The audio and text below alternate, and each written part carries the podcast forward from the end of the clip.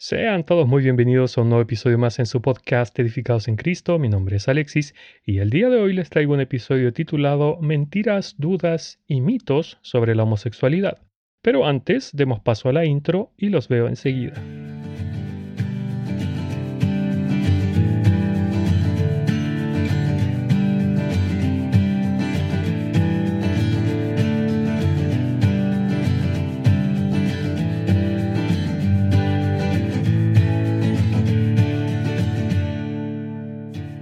Mis amados hermanos en Cristo, en el episodio de la semana pasada hablé de cómo los creyentes debemos actuar frente a las personas LGBT en estos días.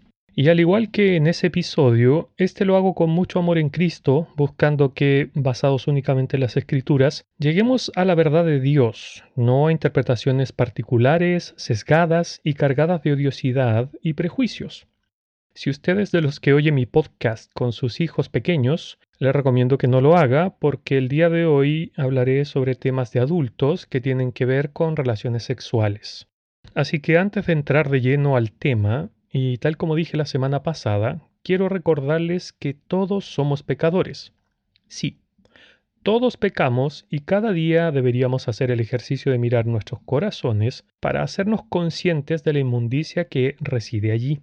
No, mis hermanos, no nos engañemos porque todos somos malos. La ley que se expresa en nuestros miembros proviene del corazón perverso que tenemos. Y quien se crea bueno y con un, comillas, hermoso corazón, le quiero recordar estos versículos. Dice así la palabra del Señor. Engañoso es el corazón más que todas las cosas y perverso. ¿Quién lo conocerá? Yo Jehová que escudriño la mente, que pruebo el corazón, para dar a cada uno según su camino, según el fruto de sus obras. Jeremías capítulo 17 versos 9 y 10. Ni usted ni yo conocemos nuestros propios corazones, y nuestro mayor problema es que como humanos siempre nos creemos buenos, aunque el mismo Señor Jesús, que sí era bueno, cuando se le dijo Maestro bueno, él responde y dice, ¿por qué me llamas bueno? Ninguno hay bueno sino uno, Dios. Esto está en Mateo capítulo 19 versículo 17. Así que, mis hermanos, bajemos ese dedo acusador y miremos la inmundicia que tenemos en nuestros propios corazones antes de mirar el que hay en otros. Porque le recuerdo que al ser pecadores, nuestro corazón es la fuente de lo que nos contamina.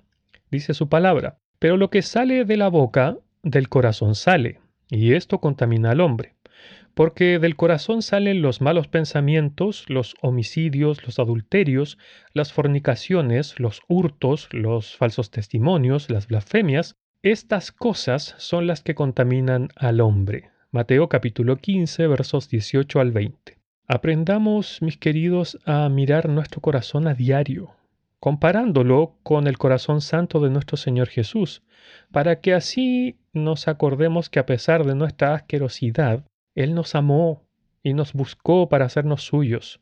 De esta misma forma ya no miraremos por sobre el hombro a ninguna persona, menos a nuestros hermanos, porque además tenemos mandato de considerar a todos los demás como superiores a nosotros mismos.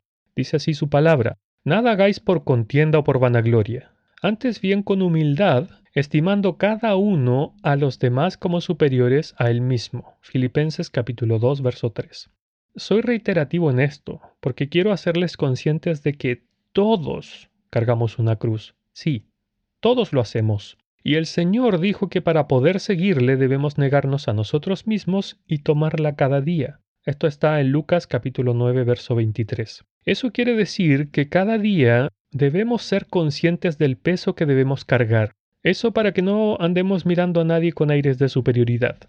Digo esto porque quiero responder una pregunta que continuamente veo en Internet, especialmente en las redes sociales, que dice así, ¿puede un cristiano ser homosexual o lesbiana?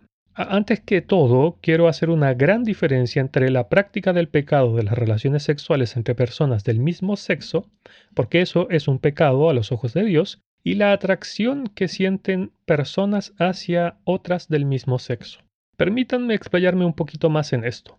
Lo que estoy tratando de decir es que me referiré como homosexual y lesbiana a las personas que practican el pecado de las relaciones sexuales con personas del mismo sexo, mientras que me referiré a las personas que batallan con sus instintos pecaminosos de atracción por el mismo sexo como creyentes con atracción por el mismo sexo. Quizás alguno se pregunte ¿y por qué hago esta diferencia? Porque precisamente esto contesta la pregunta, ya que conforme a las escrituras un creyente no puede vivir la misma vida que llevaba antes de su conversión. En otras palabras, no es compatible decir yo soy cristiano mientras peco deliberadamente. Esto nos lo explicó el apóstol Juan. Leemos en el capítulo 1 que él sienta las bases para decirnos, hey, todos pecamos, y si dices lo contrario, eres un mentiroso. Dice así su palabra. Si decimos que no tenemos pecado, nos engañamos a nosotros mismos, y la verdad no está en nosotros. Acá el apóstol nos da la solución cuando esto pasa, o sea, cuando pecamos conducidos por nuestra naturaleza pecaminosa. Dice así, si confesamos nuestros pecados, Él es fiel y justo para perdonar nuestros pecados y limpiarnos de toda maldad. Luego el apóstol le habla a los que son tipo fariseos, los que dicen yo no peco ni tengo pecado. Eh, dice así la palabra de Dios. Si decimos que no hemos pecado, le hacemos a Él mentiroso y su palabra no está en nosotros. Primera de Juan, capítulo 1, versos del 8 al 10. Pero en el capítulo 3 de esta misma carta encontramos que el apóstol nos dice algo que a muchos les suena un poco contradictorio, pero bajo ningún punto de vista es así, sino que prueba el punto de lo que estoy diciendo. Dice así su palabra. Todo aquel que permanece en él, o sea, en el Señor Jesús, no peca. Todo aquel que peca no le ha visto ni le ha conocido. Hijitos, nadie os engañe. El que hace justicia es justo, como Él es justo. El que practica el pecado es del diablo, porque el diablo peca desde el principio. Para esto apareció el Hijo de Dios, para deshacer las obras del diablo. Todo aquel que es nacido de Dios no practica el pecado, porque la simiente de Dios permanece en él y no puede pecar, porque es nacido de Dios. Primera de Juan, capítulo 3, versos del 6 al 9. Juan nos dice, si usted anda por la vida pecando a diestra y a siniestra, claramente usted no es de Dios. Porque los que nacimos de Dios no andamos por ahí pecando a destajo, sino que luchamos contra nuestra naturaleza pecaminosa. A ver, esto dicho en el contexto de alguien que no está lejos del Señor, porque ahí la cosa es mm, algo diferente. Acá Juan habla de los que dicen ser seguidores de Cristo, que no están alejados de Dios y llevan una vida de pecado continuo. Mis hermanos, es que si nosotros tenemos al Espíritu Santo morando dentro de nosotros, Él no nos permite hacer esto. Esto mismo precisamente lo explicó el apóstol Pablo a los Gálatas cuando les dijo, porque el deseo de la carne es contra el Espíritu. Este Espíritu está con mayúscula por si acaso, así que está hablando la palabra de Dios del Espíritu Santo. Lo vuelvo a leer. Porque el deseo de la carne es contra el espíritu, y el del espíritu es contra la carne, y estos se oponen entre sí para que no hagáis lo que quisiereis. Gálatas capítulo 5 verso 17. Según vemos, si yo soy creyente, no puedo andar pecando como si nada, porque el Espíritu Santo se opondrá a ello, porque además tenemos mandato directo del Señor de negarnos para poder ser sus discípulos, según leemos, por ejemplo, en Mateo capítulo 16, verso 24. Cuando el apóstol Pablo le explicó, le explica a los corintios en relación a lo mismo, les habla que Dios los transformó y les dio una lista de lo que fueron. Así que por tanto ya no podían seguir siendo lo mismo que antes cuando les dijo, ¿no sabéis que los injustos no heredarán el reino de Dios? No erréis, ni los fornicarios, ni los idólatras, ni los adúlteros, ni los afeminados, ni los que se echan con varones, ni los ladrones, ni los avaros, ni los borrachos, ni los maledicientes, ni los estafadores, heredarán el reino de Dios.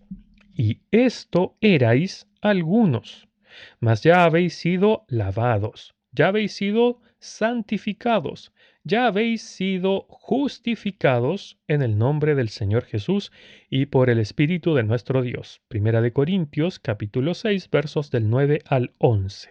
Recordemos que en el griego esta palabra santo significa apartado, separado, y si hemos sido santificados, significa que Dios nos ha separado de nuestros pecados, porque Dios nos ha dado la capacidad de resistir a nuestras propias inclinaciones pecaminosas para que no andemos más en ellas. Dice su palabra, porque no nos ha dado Dios espíritu de cobardía, sino de poder, de amor y de dominio propio. Segunda de Timoteo capítulo 1 verso 7. Así que la respuesta a la pregunta de que si puede haber un creyente homosexual o lesbiana es no. no si verdaderamente se arrepintió de su pasada manera de vivir y pidió perdón por sus pecados. Lo que sí existe son hermanos en la fe que están llevando una carga, una cruz de atracción por personas del mismo sexo, lo cual, mis hermanos, no es un pecado.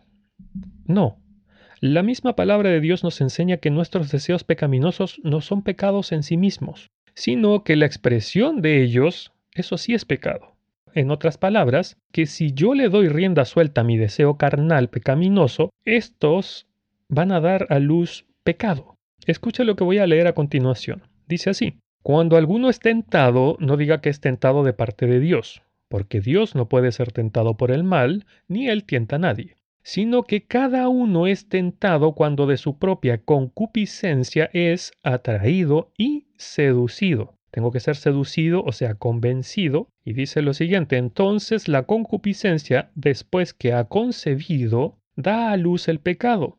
Y el pecado, siendo consumado, da a luz la muerte. Santiago capítulo 1 versos 13 al 15. Esta es la misma idea que expresaba Lutero cuando decía que él no podía evitar que las aves volaran por sobre su cabeza, pero sí podía evitar que hicieran nido en ella. En otras palabras, yo como pecador no puedo evitar sentir lo que siento, porque estoy encerrado, por así decirlo, en una cárcel de carne que tiene paredes y barrotes de pecado. Pero sí puedo evitar darle rienda suelta a esos sentimientos, porque de acuerdo con las escrituras, hacer eso, o sea, darle rienda suelta, me lleva a pecar. Hermanos, para quien tenga la duda, le aclaro que la tentación y ser tentados tampoco es un pecado. Por eso el Señor lo dejó separado. Escuche y perdónanos nuestras deudas, aquí los pecados obviamente, como también nosotros hemos perdonado a nuestros deudores, y no nos metas en tentación, mas líbranos del mal. Mateo 6, 12 y 13. El Señor hizo una distinción entre la tentación, que es evitable, y el pecado, que ya ha sido cometido y que debe ser perdonado. Recordemos lo que se nos dice en la carta a los Hebreos, en el capítulo 4, en el verso 15, porque no tenemos un sumo sacerdote que no pueda compadecerse de nuestras debilidades, sino uno que fue tentado en todo, según nuestra semejanza, pero sin pecado. Ahí tenemos la prueba definitiva de que la tentación no es un pecado porque el Señor Jesús fue tentado en todo y Él nunca pecó. Entonces, mis hermanos, lo que sí existe, como mencioné anteriormente, es un creyente que batalla contra su atracción por personas del mismo sexo pero que decide no darle rienda suelta por obediencia al Señor. Ahora, lo más probable es que haya algún hermano que está pensando que eso es imposible porque Dios nos transforma cuando Él nos salva. Basado obviamente en el versículo de 2 de Corintios que dice, de modo que si alguno está en Cristo, nueva criatura es. Las cosas viejas pasaron, y aquí todas son hechas nuevas. Segunda de Corintios capítulo 5 verso 17. Pero a esos hermanos les pregunto, cuando usted recibió la salvación del Señor, ¿todos sus deseos carnales se fueron? ¿Acaso dejaron de existir en su cuerpo absolutamente todos?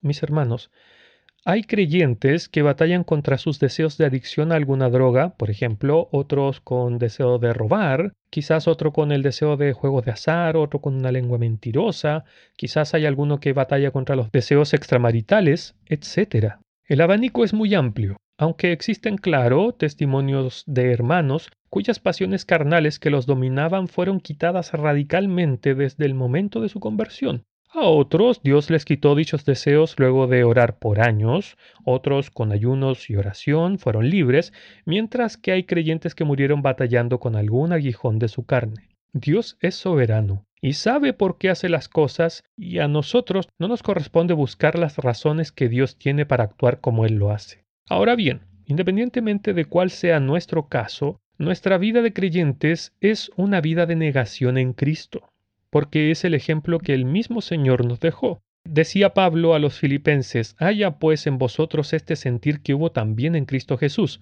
el cual, siendo en forma de Dios, no estimó el ser igual a Dios como cosa a que aferrarse, sino que se despojó a sí mismo tomando forma de siervo, hecho semejante a los hombres Filipenses capítulo 2 versículos del 5 al 7. Recordemos que Él no vino a hacer su propia voluntad, sino la de aquel que lo envió, como leemos por ejemplo en Juan capítulo 6 verso 38. Por tanto, como Él es nuestro ejemplo y Él se despojó a sí mismo, no haciendo su propia voluntad como Dios Hijo, sino que únicamente hizo la voluntad de su Padre, entre paréntesis, por eso es que nuestro Señor dijo consumado es en la cruz, porque hizo todo lo que se le encomendó hacer, asimismo nosotros debemos vivir nuestra vida haciendo su voluntad, o sea, la voluntad de Dios, y no nuestra propia voluntad.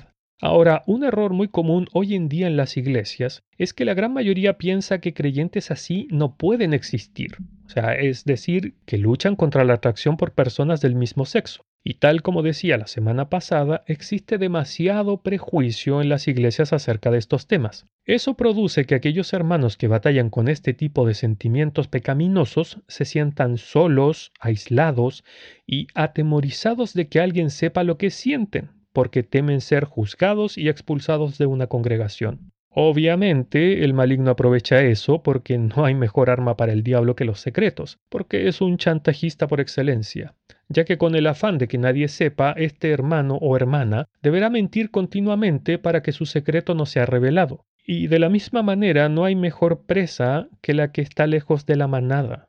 Así que vuelvo a reiterar, lo que no puede existir y que no es aceptado por Dios son los practicantes de sus antiguos pecados de homosexualidad y lesbianismo. Pero creyentes batallando con sus deseos carnales y negándolos, sí, eso sí existe y no, no es pecado.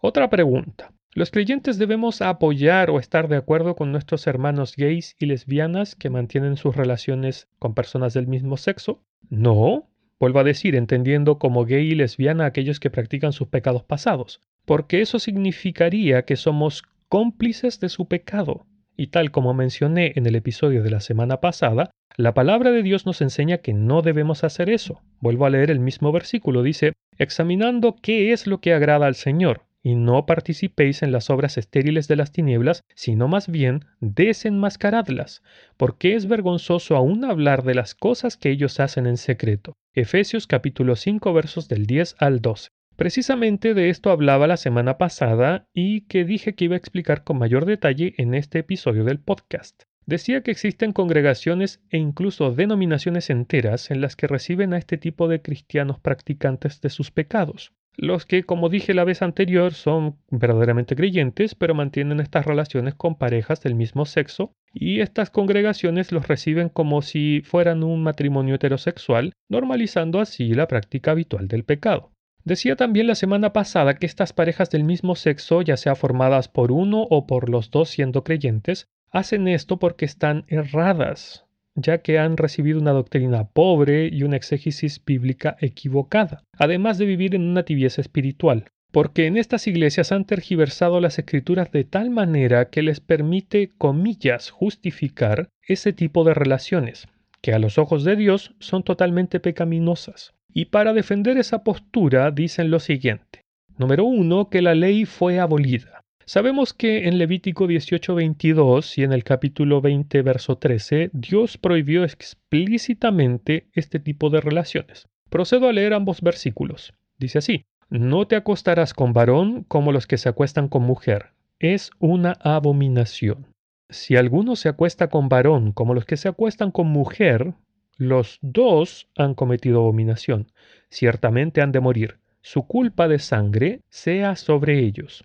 Entonces, aquellos que enseñan que Dios no tiene problemas con las prácticas homosexuales, lo hacen basándose en que, según ellos, la ley quedó abolida cuando el Señor Jesús murió. Dicen esto porque como Cristo la cumplió, por eso perdió toda validez, especialmente la validez de tipo condenatoria. Y para aseverar tales cosas usan los siguientes versículos. Los voy a leer, son dos. Dice así, al decir nuevo pacto ha dado por viejo el primero, y lo que se da por viejo y se envejece está próximo a desaparecer. Hebreos capítulo 8, verso 13. El otro que ocupan dice así, porque el fin de la ley es Cristo, para justicia a todo aquel que cree. Romanos capítulo 10, verso 4. Sin embargo, lo que estas personas no entienden es que Cristo cumplió la ley, pero bajo ningún punto de vista la vino a abolir, tal como él mismo anunció. No penséis que he venido a abrogar la ley o los profetas. No he venido para abrogar, sino para cumplir. Mateo capítulo 5, verso 17. A lo que verdaderamente se refieren estos pasajes, los que leí recién, es que el pacto dado a Moisés para alcanzar la justicia de Dios a través de la ley quedó anulado tras la muerte y resurrección de nuestro Señor Jesús. En otras palabras, la salvación de nuestras almas a través de los sacrificios, por ejemplo, como todas las leyes sacerdotales, y eso de guardar toda la ley, quedó abolido. Lo mismo con el tema de los alimentos sucios y limpios, porque el Señor con su muerte los purificó, según leemos en Hechos capítulo 10, verso 15. Vuelvo a repetir la misma pregunta que hice la semana pasada. Si la ley fue abolida tal como dicen estas personas, ¿Acaso ahora está permitido por Dios matar, adorar imágenes o robar? Obviamente que no está permitido. Lo que hacen estas personas se llama eisegesis, que es la interpretación de las escrituras para que diga lo que yo quiero que digan, justificando así su desobediencia a lo que Dios enseña. Otra cosa que dicen es que Pablo solo habló de la lujuria, nunca del amor. Para hablar de este punto usan los siguientes versículos de Romanos. Dice así, por esta razón Dios los entregó a pasiones degradantes, porque sus mujeres cambiaron la función natural por la que es contra la naturaleza, y de la misma manera también los hombres, abandonando el uso natural de la mujer, se encendieron en su lujuria unos con otros, cometiendo hechos vergonzosos hombres con hombres, y recibiendo en sí mismos el castigo correspondiente a su extravío. Romanos capítulo 1 versos 26 y 27. ¿Cuál es el punto de estas personas al decir esto? Dicen que en estos versos Pablo solo habla de lujuria y no de amor, fidelidad y compromiso. Dicen ellos que el apóstol hace referencia únicamente a ese punto específico de la lujuria y no a las relaciones estables, fieles que hay entre personas del mismo sexo, descontextualizando así este pasaje, porque claramente no es de eso de lo que estaba hablando Pablo, sino que está diciendo que como el hombre decidió desestimar a Dios y no darle la gloria de vida, que es lo que leemos en los versos anteriores, las tendencias homosexuales son una de las manifestaciones de tal desobediencia, con sus respectivas consecuencias, obviamente porque en este pasaje el apóstol le enseña a los hermanos de Romanos que Dios nos entregó a tres cosas debido a nuestra rebeldía. Número uno, a la inmundicia, esto está en el verso 24, a pasiones vergonzosas, lo hallamos en el verso 26, y a una mente reprobada está en el verso 28 del capítulo 1 de Romanos. Todas consecuencias de nuestra desobediencia y rebeldía, como dije recién. Por esta razón recayeron sobre nosotros las consecuencias de nuestro pecado. Estas personas también dicen que los pasajes de Levítico que leí más arriba solo hacen alusión a prostitutos sagrados de cultos idolátricos y basan esta idea en lo que dice Deuteronomio. No haya ramera entre las hijas de Israel, ni haya sodomita entre los hijos de Israel. Deuteronomio capítulo 23, verso 17. La palabra que aparece como sodomita en nuestras Biblias en hebreo es Kadesh, y según el diccionario Strong hace referencia a una persona casi sagrada, un devoto masculino por prostitución a la idolatría licenciosa. En otras palabras, prostitución idolátrica. Pero en ninguno de los pasajes de Levítico habla sobre la prostitución, sino de relaciones sexuales abominables a los ojos de Dios, por lo que no guardan relación los unos con los otros. Lo mismo dicen de las palabras que Pablo usó en 1 de Corintios 6, 9 y en 1 de Timoteo 1, 10, las cuales veré un poco más adelante. Pero antes, y en esta misma línea de pensamiento, otro de los comillas justificativos que usan es que dicen que como en el mundo antiguo, o sea, tanto en el Antiguo Testamento como en el periodo de Pablo, las relaciones homosexuales estaban asociadas a cultos idolátricos que tenían prostitutos, comillas, sagrados, como ya mencioné, y también estas relaciones ocurrían entre jóvenes adolescentes y hombres adultos, y entre un amo y un esclavo, agregando que la mayoría de estos hombres eran casados con mujeres. Entonces, estas personas encasillan estas relaciones entre parejas del mismo sexo únicamente como una conducta pagana idolátrica o debido a excesos en comida y bebidas alcohólicas, que es a lo que se refiere Pablo, dicen ellos, porque solo habló del sexo lujurioso y no de relaciones estables. Ahora veamos las palabras usadas por el apóstol Pablo que recién mencioné. Malacos y arsenocoites. Estas dos palabras son usadas por Pablo en 1 Corintios capítulo 1 verso 6 y solo la segunda, es decir, arsenocoites, en 1 Timoteo capítulo 1 verso 10 respectivamente. La primera de ellas, malacos, significa, según el diccionario Strong, suave o suave al tacto. Tiene solo dos apariciones en el Nuevo Testamento. La primera de ellas es en Mateo 11:28, cuando el Señor habla después de la muerte de Juan el Bautista diciendo, ¿O qué salisteis a ver? A un hombre cubierto de vestiduras delicadas, ahí está la palabra, malacos. He aquí los que llevan vestiduras delicadas, en las casas de los reyes están. Y la otra ocasión en la que es usada esta palabra es en el pasaje de 1 de Corintios capítulo 6, verso 9, lo vuelvo a leer, donde dice, ¿No sabéis que los injustos no heredarán el reino de Dios? No erréis, ni los fornicarios, ni los idólatras, ni los adúlteros, ni los afeminados, aquí está malacos, ni los que se echan con varones, este es arsenocoites, ya que la palabra tiene la connotación de homosexual afeminado, malacos, me estoy refiriendo, es decir, de modales suaves, esa es la idea. Pero además, el sentido bíblico que tiene esta palabra hace referencia al homosexual pasivo, al que su contraparte sexual penetra analmente. La segunda palabra, arsenocoites, en algunas traducciones de la Biblia aparece como sodomita u homosexual. La traducción más cercana al idioma original, según lo que encontramos en los diccionarios de lenguas bíblicas, es la que leemos en la versión Reina Valera, que mencioné recién donde dice ni los que se echan con varones. En otras palabras, se refiere al varón que tiene relaciones sexuales con otro hombre, ya que la palabra viene de la combinación arsen, que significa varón, y coite, que significa cama o lecho. Y a lo que Pablo se refería es a la parte activa de la relación o al que penetra al pasivo. Por eso usa esas dos palabras en el verso, porque así como dice en el Antiguo Testamento, ambas partes son culpables delante de Dios. Vuelvo a leer el mismo verso de Levítico que dice, Si alguno se acuesta con varón como los que se acuestan con mujer, los dos han cometido abominación, ciertamente han de morir, su culpa de sangre sea sobre ellos. Levítico capítulo 20, verso 13. Ahora, la defensa que hacen estas personas se basan en dichos de algunos comillas eruditos que traducen estas palabras de la siguiente forma. Malacos la traducen como licencioso, atrevido, desenfrenado mientras que arsenocoites la traducen como abusadores de ellos mismos y de la humanidad. Ojo que las definiciones a las que yo hice mención anteriormente las saqué del diccionario Strong y del diccionario Vine. Estos diccionarios son los más reconocidos y usados por los estudiantes de lenguas originales. Ah, algo que me olvidaba mencionar es que estas personas dicen que literalmente estas palabras no existían en los tiempos de Pablo casi que se las inventó o que estas palabras solo hacen referencia a los prostitutos de cultos paganos, como ya vimos, que no es así.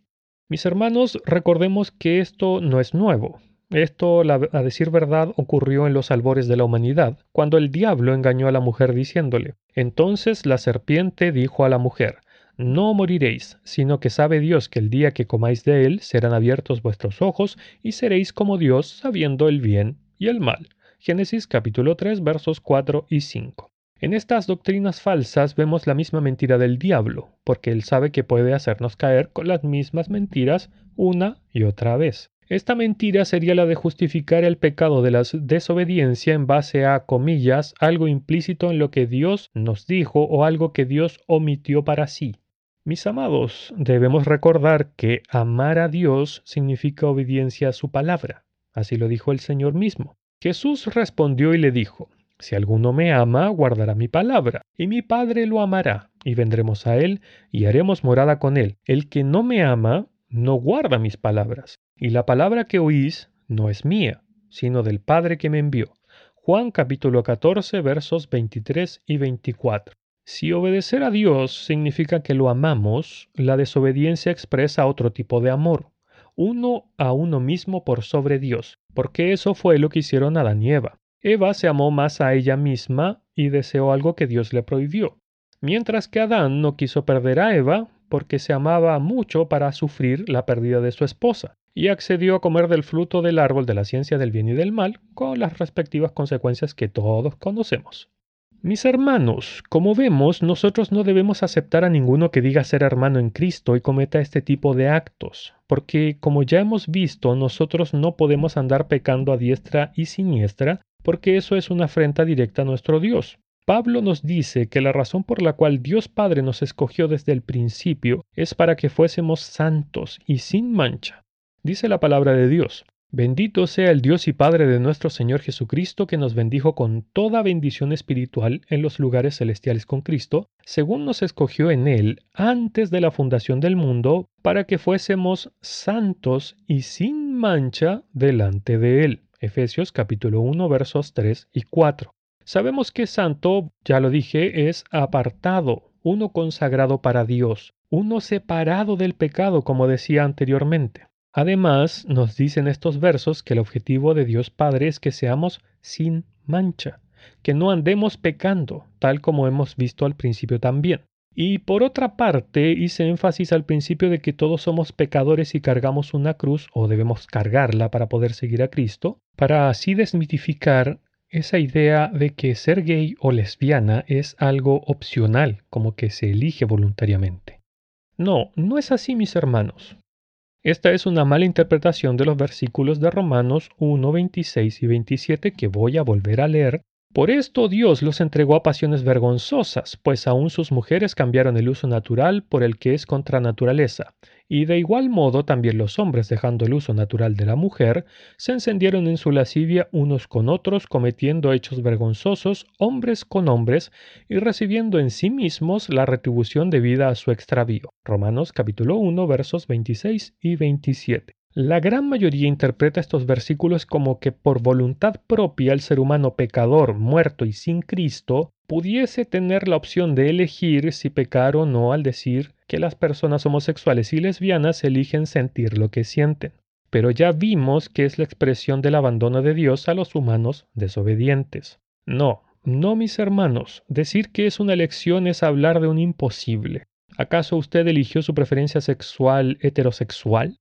¿Acaso usted un día despertó y dijo, quiero que me gusten las mujeres, si es hombre, o quiero que me gusten los hombres, si es mujer?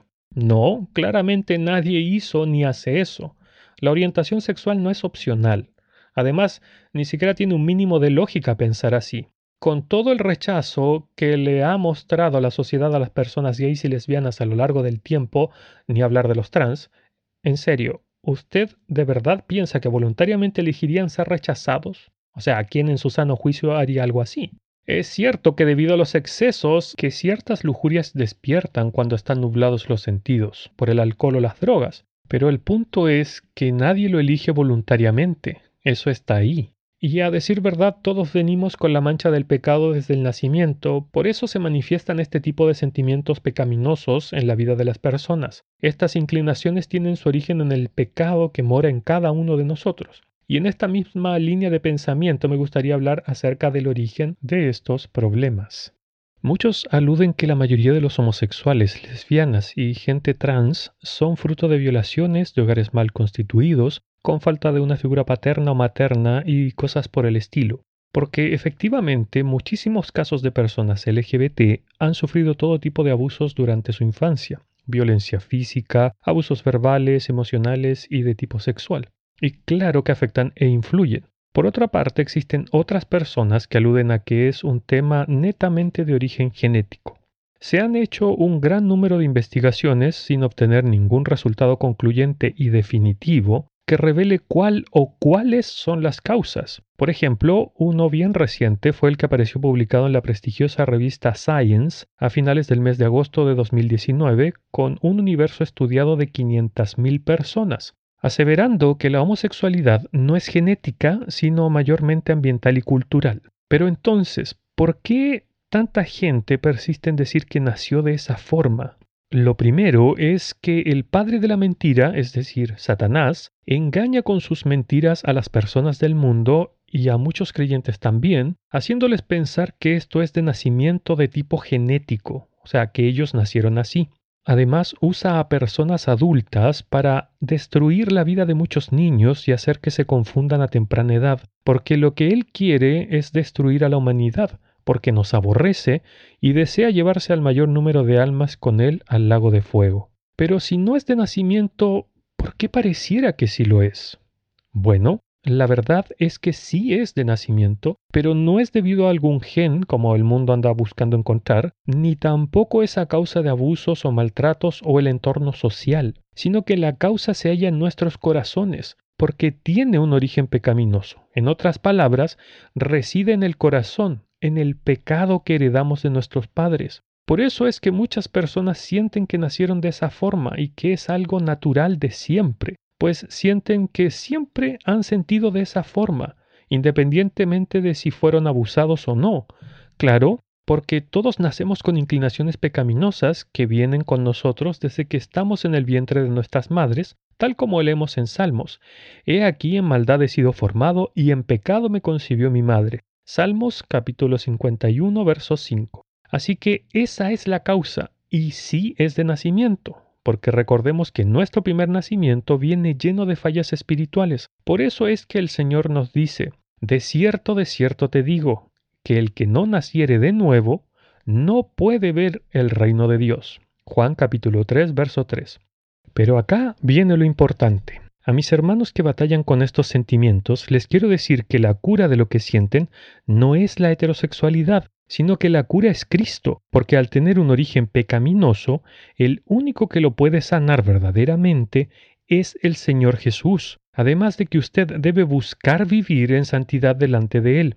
Mis amados, debemos entender y creer que nuestra verdadera identidad está únicamente en Cristo Jesús. Así que nada de lo que sientes o de lo que otros te han dicho o hecho define quién eres, sino que es Dios quien nos da una verdadera identidad y la verdadera sanidad se encuentra en una íntima relación con Dios, viviendo en santidad delante de Él. Solo en el Señor encontramos la verdadera libertad. A mis hermanos que siempre han tenido una orientación heterosexual les digo, por favor, pídanle al Señor que cambie sus corazones y mentes si es que están pensando erróneamente de las personas y hermanos LGBT. Asimismo, si es que existe en sus corazones algún tipo de rechazo, no solo por este tipo de hermanos, sino por cualquier hermano y especialmente por personas inconversas, porque recuerden que tenemos mandato de amar a nuestro prójimo como a nosotros mismos. Pídanle a Dios que a través del Espíritu Santo les quite eso de sus mentes y de sus corazones.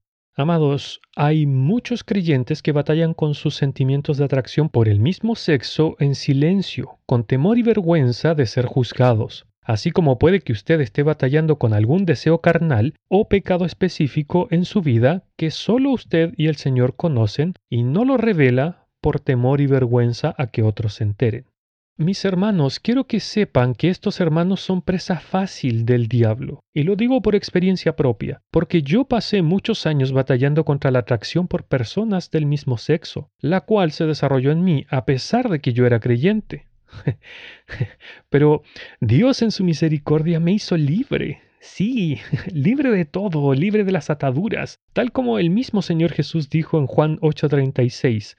Así que si el Hijo os libertare, seréis verdaderamente libres. Toda la gloria sea al Señor Jesús, porque tenemos un Dios que no miente. Y vuelvo a decir, bendito sea nuestro Señor, porque podemos confiar plenamente en Él, porque sus promesas son ciertas y su verdad y su palabra es verdad. Sí, es verdad. En Cristo hay libertad, verdadera libertad.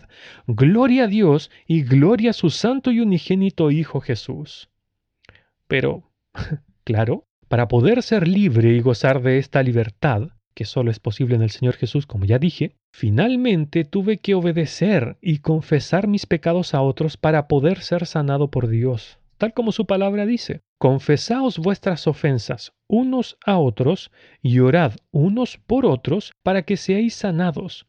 La oración eficaz del justo puede mucho. Santiago capítulo 5 verso 16. Sin embargo, para que yo pudiera hacer eso, tuve que tener la seguridad de que sería apoyado en oración por otro hermano, sin ser juzgado. Lamentablemente no todos pueden tener tal certeza de que no serán juzgados debido a sus batallas contra el pecado.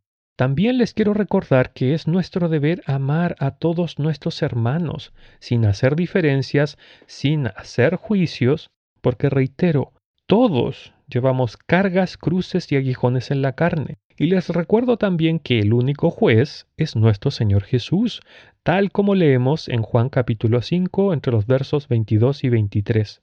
Además, si no amamos a nuestros hermanos, no amamos a Dios. Así lo dice su palabra. Escuche.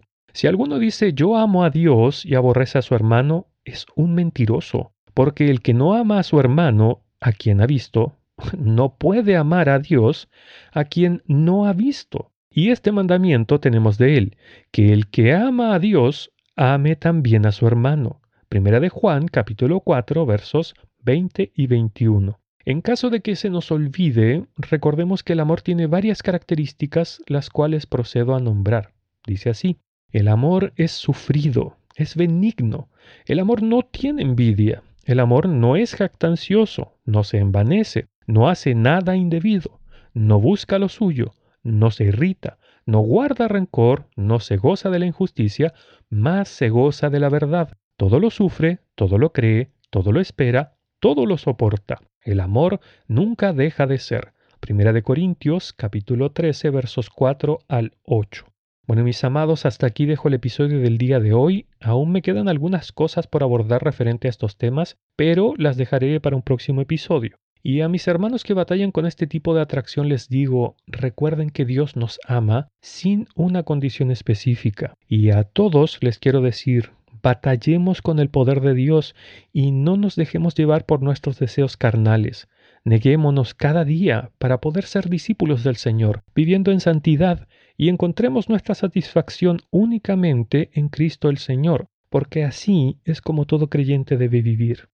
Ahora, si usted es de los que están pasando por esto y se quiere comunicar conmigo, lo puede hacer a través de mi sitio web www.edificadosencristo.com en el apartado que dice contacto. De todas formas, voy a dejar el enlace en la descripción de este episodio para que sea más fácil. Y créame de verdad cuando le digo esto que estaré muy gustoso de saber de usted, hermano o hermana, para que podamos conversar y contestar sus dudas o inquietudes, siempre a la luz de las escrituras, si es que tuviese alguna. Que el Señor les bendiga.